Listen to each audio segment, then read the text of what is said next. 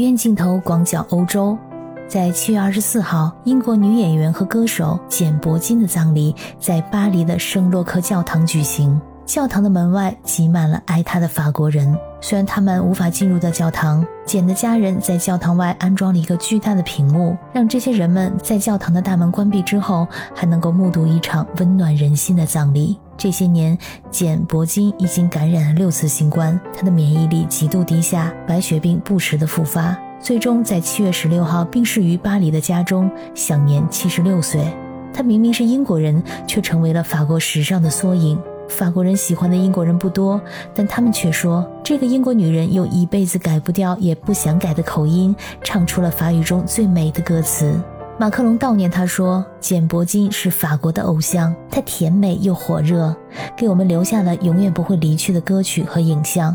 你可能没有听过她的名字，但是你很有可能听说过大名鼎鼎的爱马仕铂金包，而这个铂金包就是以她的名字而命名。铂金包据说是上流贵妇圈的敲门砖，站在奢侈品鄙视链的顶端。”在曾经热播的电视剧《三十而已》当中，很多人对顾佳参加贵妇聚会的剧情印象深刻。顾佳参加贵妇聚会的时候，背着价值六万元的香奈儿限量包，被贵妇们鄙视了，甚至在合影中被裁掉，因为贵妇们背的都是爱马仕的经典限量包。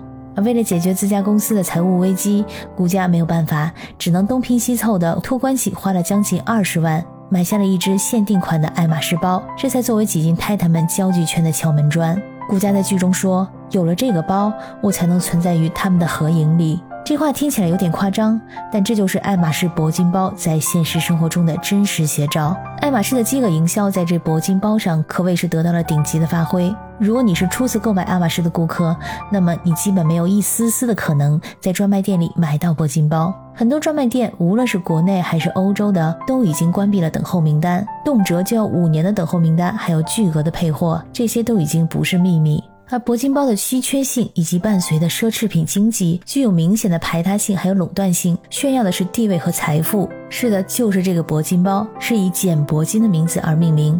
但是简·铂金的初衷并不是什么贵妇包，他就是想要一个实用的，可以把所有东西放下的手袋。简·铂金和铂金包之间的故事开始于1981年的一次偶然相遇。据说，在当时的一次飞行中，他坐在爱马仕的首席执行官让·路易·迪约尔的旁边。他的包被东西挤破了，所以他就跟迪约尔抱怨说，他一直在寻找一个实用而且时尚的小手袋。迪约尔听到他的抱怨之后，向他提议设计一个适合他需求的手袋。他们开始讨论并合作，设计了一个小巧而实用的手袋。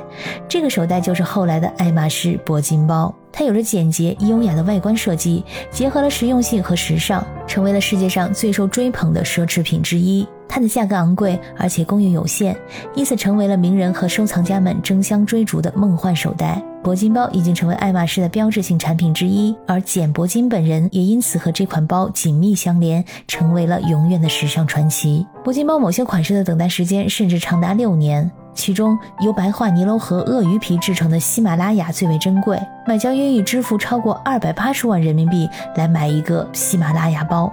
在二十世纪六十年代末的时候，简·铂金结束了他的第一段婚姻，来到了法国。当时他就发现法国的女人们都穿得精致而又美丽。简承认自己太过不修边幅了，一切要以舒适为准。而且他很快成功的把法国女性给带跑偏了。可以说，我们今天所看到的法式是经过简·铂金大刀阔斧改良之后的结果。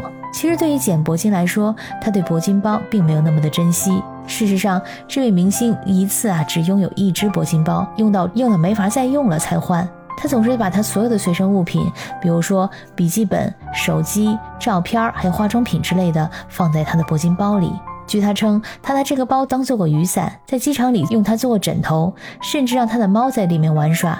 他的每只铂金包几乎都用到破旧的状态。他先后至少有过五个铂金包，全部是用纯黑色的皮革制成的。他会很随意的配上个性化的贴纸、珠链、钥匙扣、行李标签等等。尽管说有些破旧了，但是他的包在拍卖会上可是炙手可热的物品。